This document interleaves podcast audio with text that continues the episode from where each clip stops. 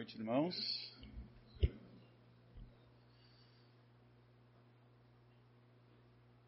Ah,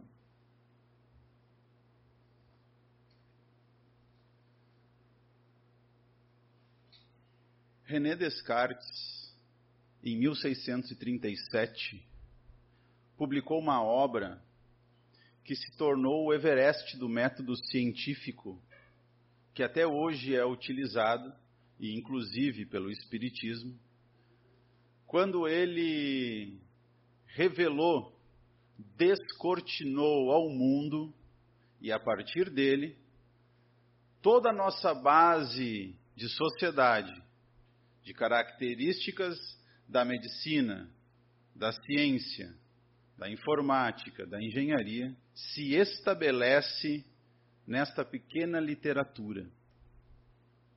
E por incrível que pareça, Descartes compilou essa obra em três meses na Suíça, quando o inverno batia e ele ficou em uma casa alugada, preso na neve, sem poder se deslocar além daquela pequena cidade. E em três meses ele estabeleceu para o mundo e para o mundo científico toda a base necessária que até hoje utilizamos. O homem, na sua característica ainda dominada pelos impulsos, não utiliza ela como a deveria. Há exemplo de que quando Kardec solicitou para a Sociedade Parisiense de Ciência, a mais elevada que existia à sua época, para que lesse o Livro dos Espíritos e aplicasse o método científico, eles a negaram e o expulsaram da academia.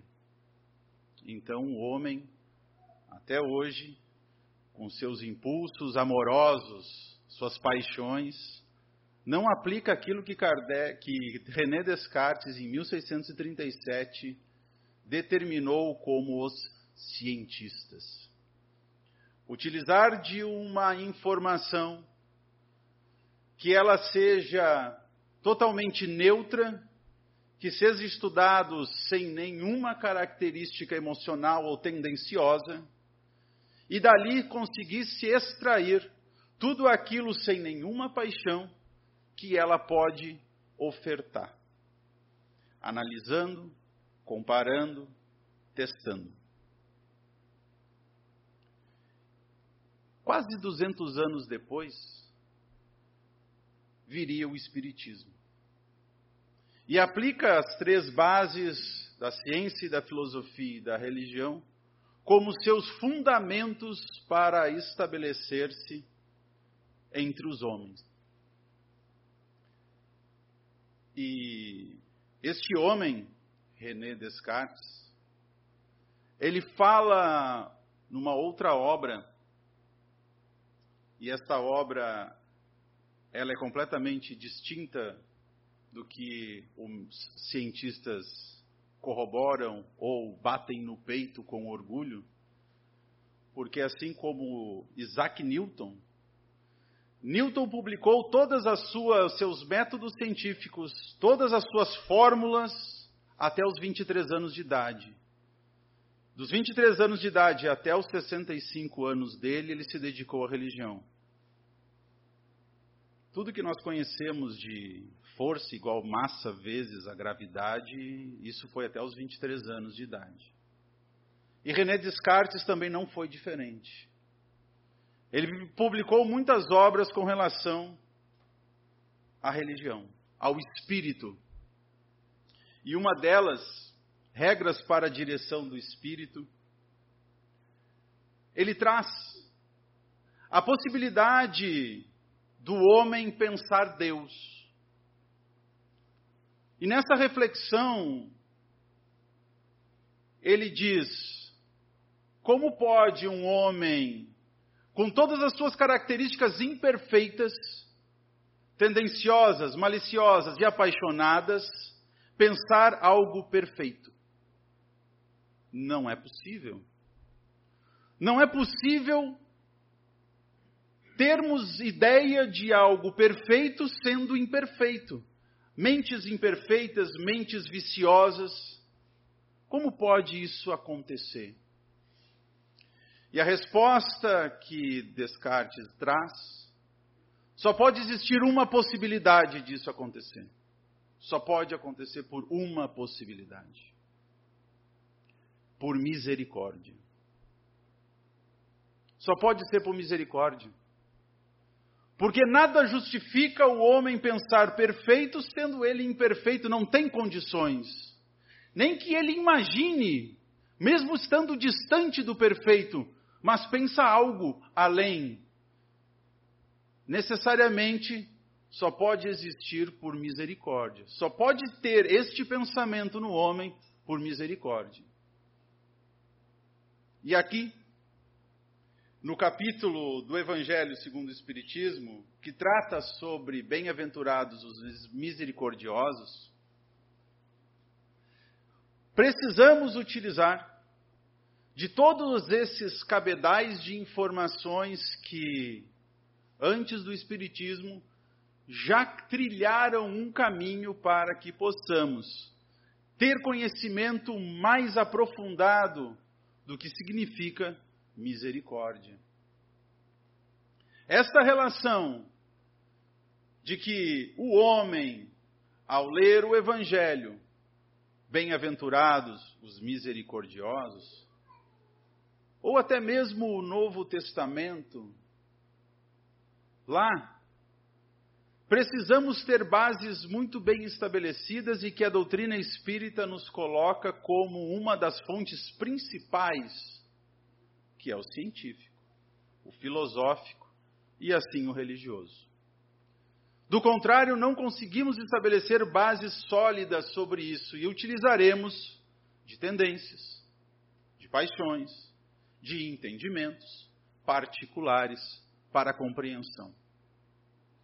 Precisamos compreender de fato as relações sobre misericórdia, sobre misericórdia e que este Everest, do método científico Descartes, estabeleceu até hoje.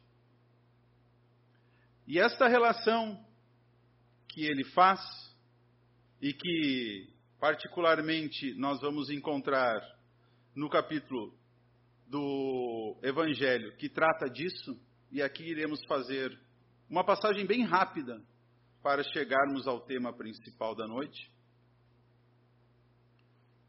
que é o seguinte: o primeiro item do Evangelho, bem-aventurados os que são misericordiosos, perdoai para que Deus vos perdoe.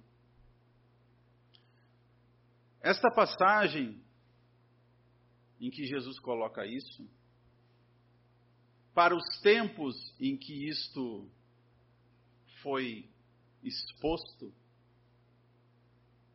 o ser humano, até a idade medieval, tinha todas as suas funções, todas as suas ações, todos os seus objetivos traçados para que o céu seja o lugar ideal depois da morte.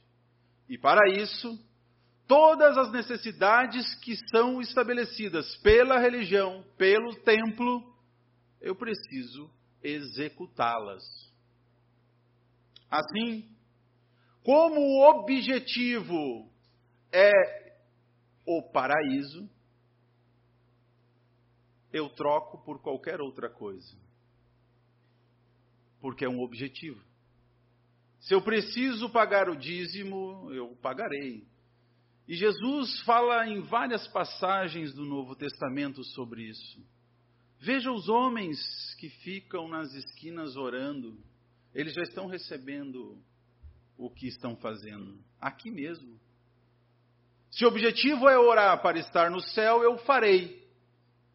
Se o objetivo é colocar a moeda no gasofilácio, eu farei. E assim está garantida a minha passagem pelo, evangelho, pelo paraíso.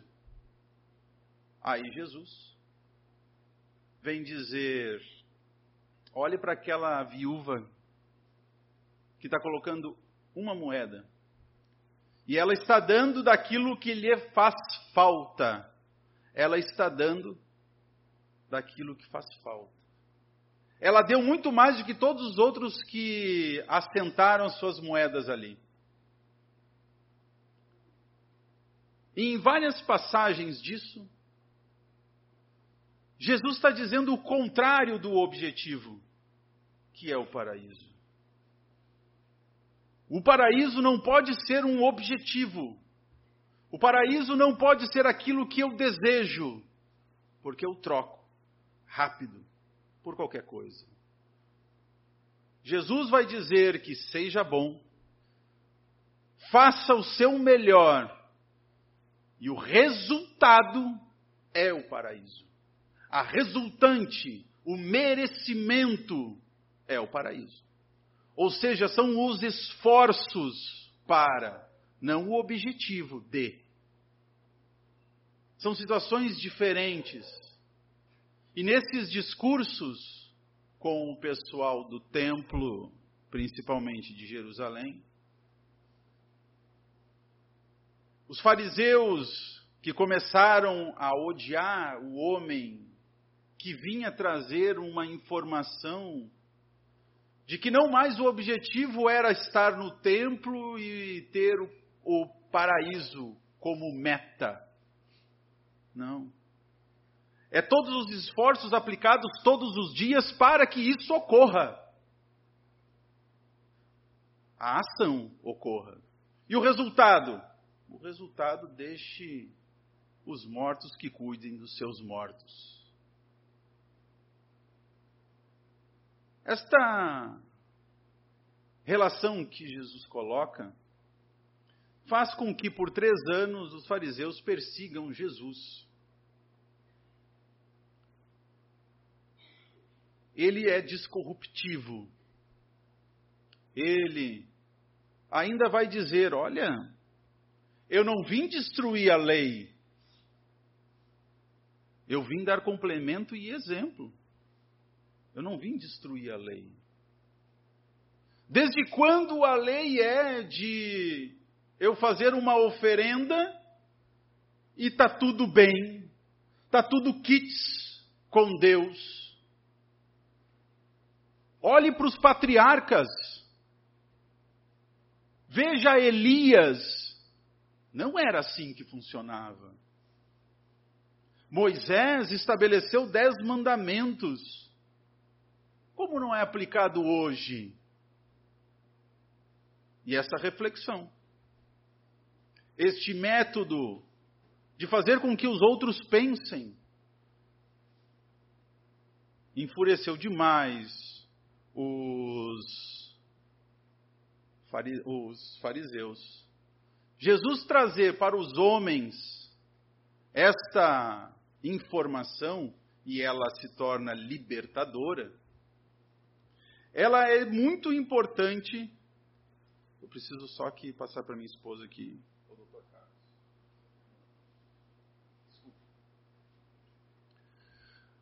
Ah, estas informações em que Jesus coloca para o homem faz com que toda uma sociedade farisaica se estremecesse e utilizasse de todos os subterfúgios para retirar de Jesus a credibilidade que ele dava.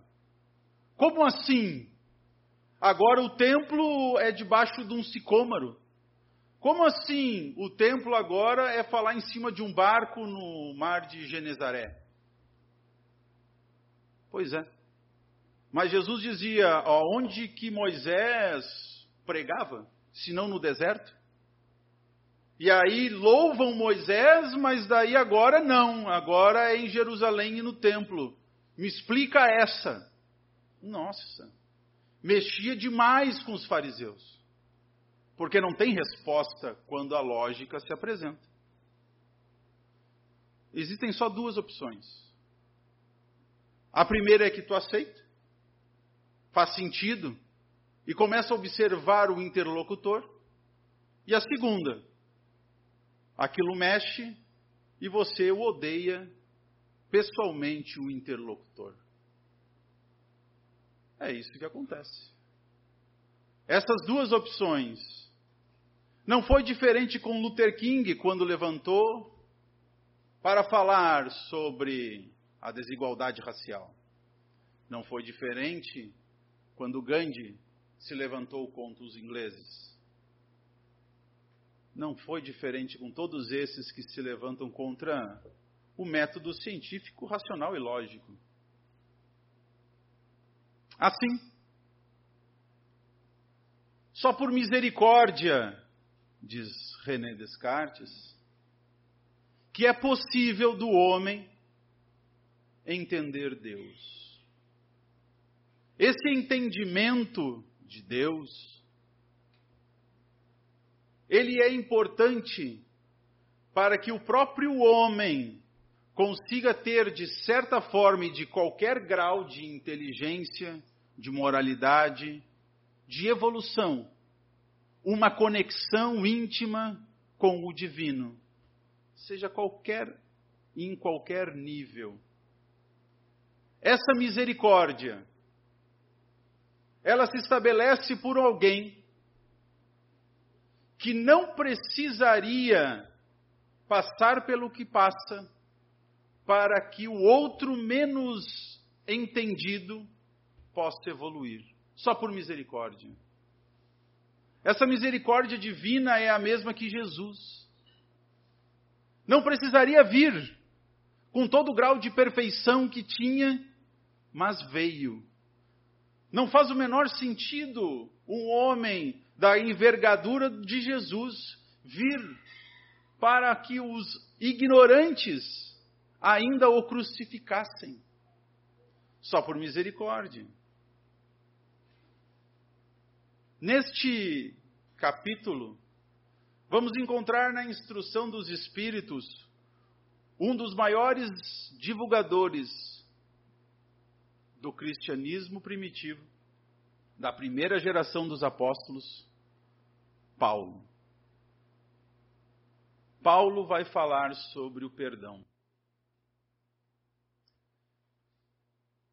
Quando Pedro pergunta para Jesus Senhor, devo perdoar sete vezes o meu irmão?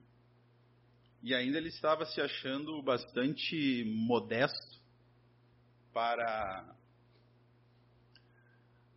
para com essa pergunta. Jesus olha para ele e responde: Não, Pedro, 70 vezes sete, o que é infinito. Só que nessa expressão, 70 vezes 7 vezes, significa para nós infinitamente, indistintamente, toda vez. Não é aleatoriamente, não é sempre sem nenhum critério, sem nenhum método. Não é. Este perdão, para que o homem consiga compreender, ele precisa voltar nas suas bases mais longínquas. E nas bases mais longínquas conhecidas está o Gênesis, escrito por Moisés, o primeiro livro da Bíblia. Quando Adão e Eva comem do fruto proibido, eles estão comendo ali simbolicamente uma fruta. Essa fruta, quando Moisés escreve, diz: aquele fruto é o fruto do bem e do mal. Do bem e do mal. Isso é extremamente importante para nós, até porque depois de Einstein isso ficou cada vez mais entendido. Porque o fruto do bem e do mal é o relativo. Não existe o norte sem o sul. Não existe o alto sem o baixo. Não existe a luz sem a escuridão. Não existe o negro sem o branco. se todos fôssemos da mesma altura, tudo fosse do mesmo a Planolândia, não teria o porquê ter uma palavra chamada altura. Ou seja, o fruto do bem e do mal, ele é o relativo. Ele é a condição de depende. É uma questão de ponto de vista. E assim, este fruto, ao comermos, deu ao homem que palmilha por esta terra a condição de comparação. E assim, quando Pedro faz a pergunta para Jesus, ele está comparando, dizendo sete vezes está bom. E aí Jesus diz: Olha, é antes do fruto proibido, é infinito. É sem comer o fruto proibido, é sem o relativo, é o cumprimento exato da lei. É o cumprimento exato da lei. Não tem bem e mal, tem a lei. Única e exclusivamente. Todo o resto será comparado. Todo o resto terá um ponto de vista. E isso faz com que nós nos esforcemos cada vez mais para seguir o bem, porque comparamos com o mal.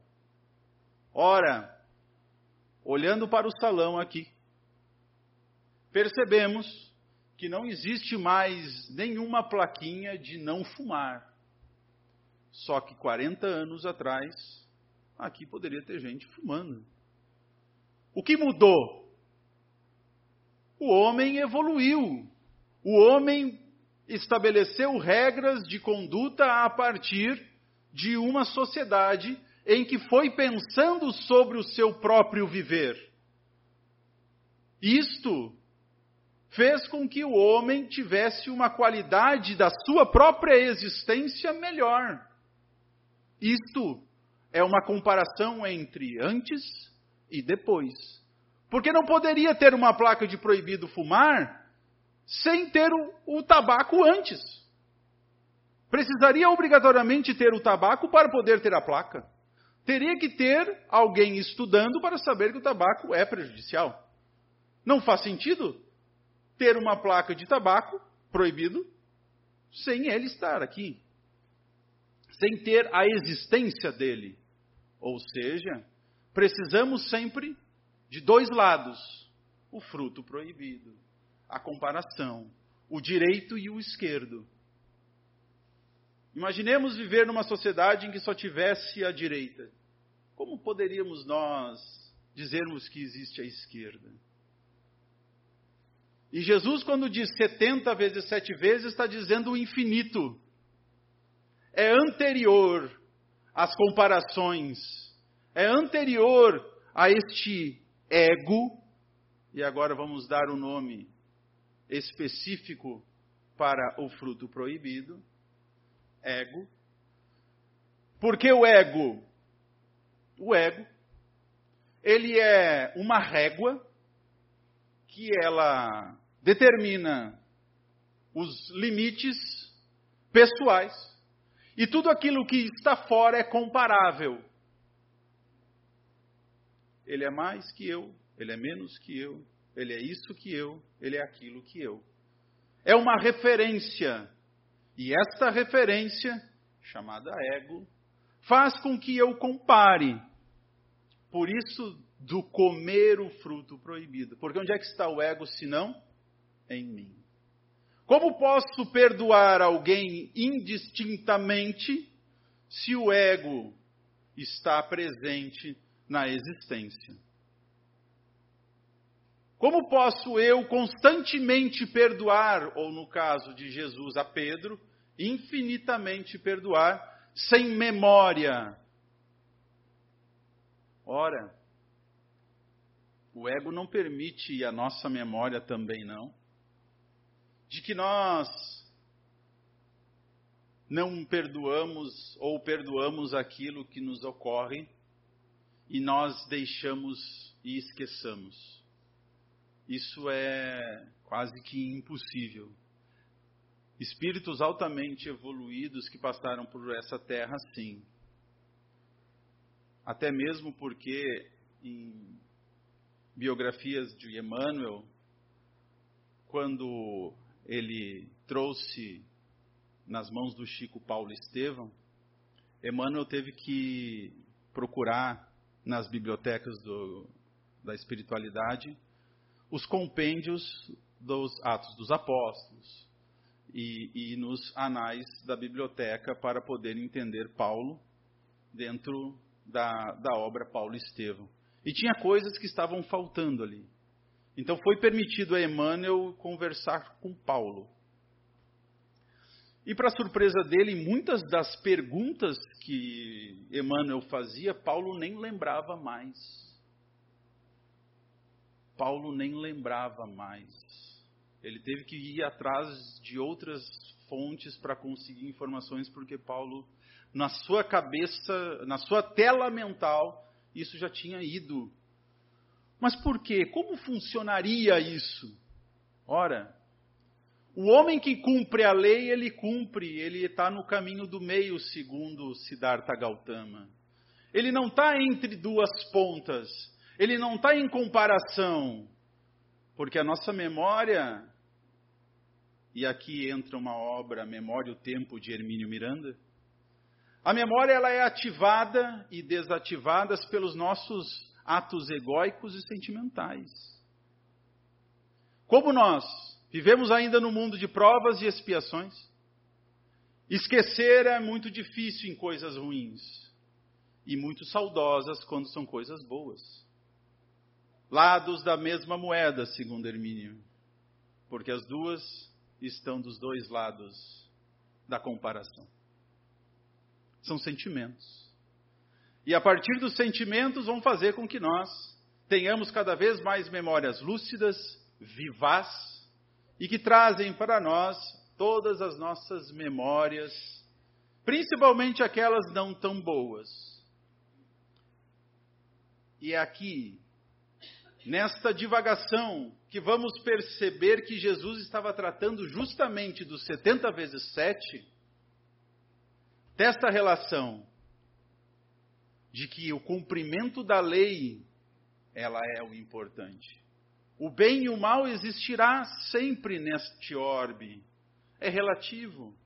Agora, o espírito que cumpre a lei, como Jesus sempre deixou claro, eu vim cumprir a lei. Eu vim dar testemunho dela, não vim outra coisa.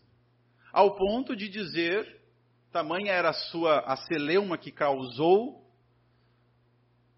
Então, qual é o maior mandamento? O homem tinha tantos mandamentos?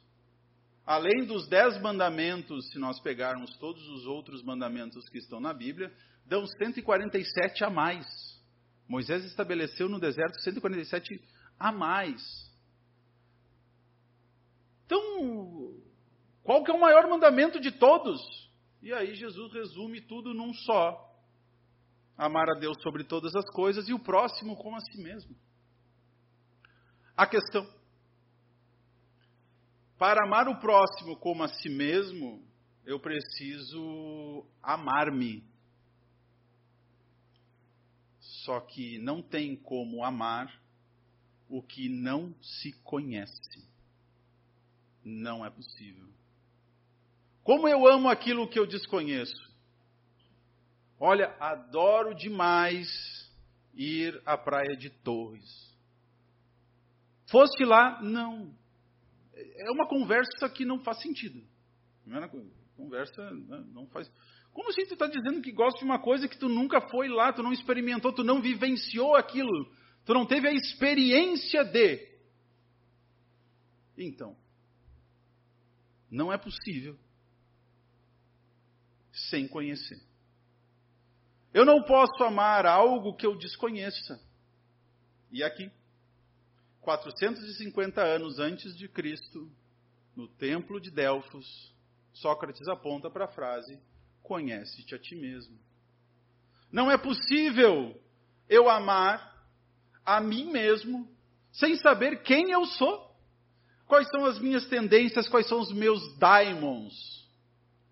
E aqui a gente precisa saber que essa foi uma pegada bem esdrúxula da idade medieval sobre a palavra daimon, que significa bom espírito, espírito inteligente no grego, e transformou isso na idade medieval para demônio, o espírito astuto, o espírito safado, o sacana, aquele que é ardiloso. Veja que o homem é muito bom em deturpar coisas. Mas como? Como o homem vai conseguir saber-se, conhecer-se?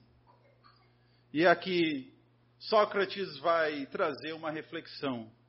A questão não é como, porque cada um é individual, é único, é intransferível. O como cada um achará o seu. Agora a pergunta é: por que quer saber quem tu é? Por que queres saber quem tu és? Aí descobrirá, fácil, por que fazes o que tu fazes. Por que tu faz o que tu faz? Porque agora descobriu a resposta das ações. Mas do contrário, o homem ainda animalizado e apaixonado, ainda tem no seu coração a reação. Reage às adversidades, reagem às, às situações em que o mundo lhe oferece. Tentando sempre com toda a sua inteligência e capacidade de maximizar o prazer e fugir rápido da dor. Essa relação que o ser humano tem Sócrates olha para estes seres e, e diz assim: é, é estranho. Como assim o homem não quer conhecer quem ele é? É uma reflexão socrática. Não tem condições dele ser pleno e livre sem saber quem é. Certa feita, Sócrates estava discursando na praça, na Ágora, e lá, depois de três dias sem aparecer em casa, a sua esposa Xantipa vem com um balde d'água no meio da multidão e joga na cara de Sócrates. Todo mundo estupefato com aquela cena, o mestre sendo escorraçado pela esposa. E ela esbraveja, esbraveja, esbraveja e depois começa a chorar. Sócrates olha para a multidão sem nenhum nenhum sentimento, mas com um olhar passivo, diríamos nós hoje. Um homem passivo, não reagiu, não, não, não teve nenhuma atitude, não teve sangue para fazer alguma coisa. Passar uma vergonha dessa, na, pelo amor de Deus. O homem que foi para a guerra, e o homem que é mestre, na sua posição não poderia. E aí ele diz: sempre depois do trovão vem a chuva relatando de que primeiro a esposa gritou, esbravejou e depois chorou. Como é que ele pôde fazer isso? Ele era inteligente? Não. Não era por causa da inteligência de Sócrates. Não era por causa dessa. Nossa, Sócrates era um cara excepcional. Pelo cérebro, não mas sim o domínio do ego. O domínio do ego. Ele sabia quem era e sabia os motivos que levavam a fazer o que fazia. E por isso, teria com certeza pessoas que não aceitariam e outras que aceitariam. Ele sabia também que seria morto. Porque o homem que tenta buscar sempre a verdade vai morrendo aos poucos. Porque vai deixando de ser. Vai deixando de ser, vai deixando de ser, vai deixando de ser, até entender o não ser. E ao descobrir o não ser, ele descobre a lei. Porque a lei não é o bem e o mal, é a lei. É aquilo que precisa ser feito aqui na terra e em qualquer outro lugar do universo. Porque é lei. Por isso que Jesus dizia: Olha raça de víbora e depravada. Porque ele não conseguia xingar o homem. Ele dizia: Eu não entendo. Não consigo compreender o homem que está aqui fazendo isso. Porque faz. Não, não tem sentido. E aí que está a lei do perdão. Não tem condições do ser humano conseguir perdoar incessantemente, sem nenhuma fibra do seu coração palpitar, sem que ele descubra quem o é. Não é possível. Os 70 vezes sete vezes, e o que Paulo escreve nas instruções dos Espíritos, dá a chave para que possamos compreender de fato, sem nos amordaçarmos para perdoar o outro. Muitas vezes amordaçamos os nossos próprios corações, acorrentamos a nossa boca e as nossas mãos para darmos um esforço hercúleo para um perdão que não é da nossa natureza. Isto para Sócrates é a questão de um espírito ainda enclausurado e preso em certos dogmas, em certas verdades que ele tem. Só que Jesus, para encerrar, diz: Meu fardo é leve o meu jugo é suave. Como posso perdoar alguém com meu coração sangrando? Mas Jesus prometeu: Meu fardo é leve o meu jugo é suave. Como eu perdoo alguém arrastando as minhas correntes? Não faz sentido.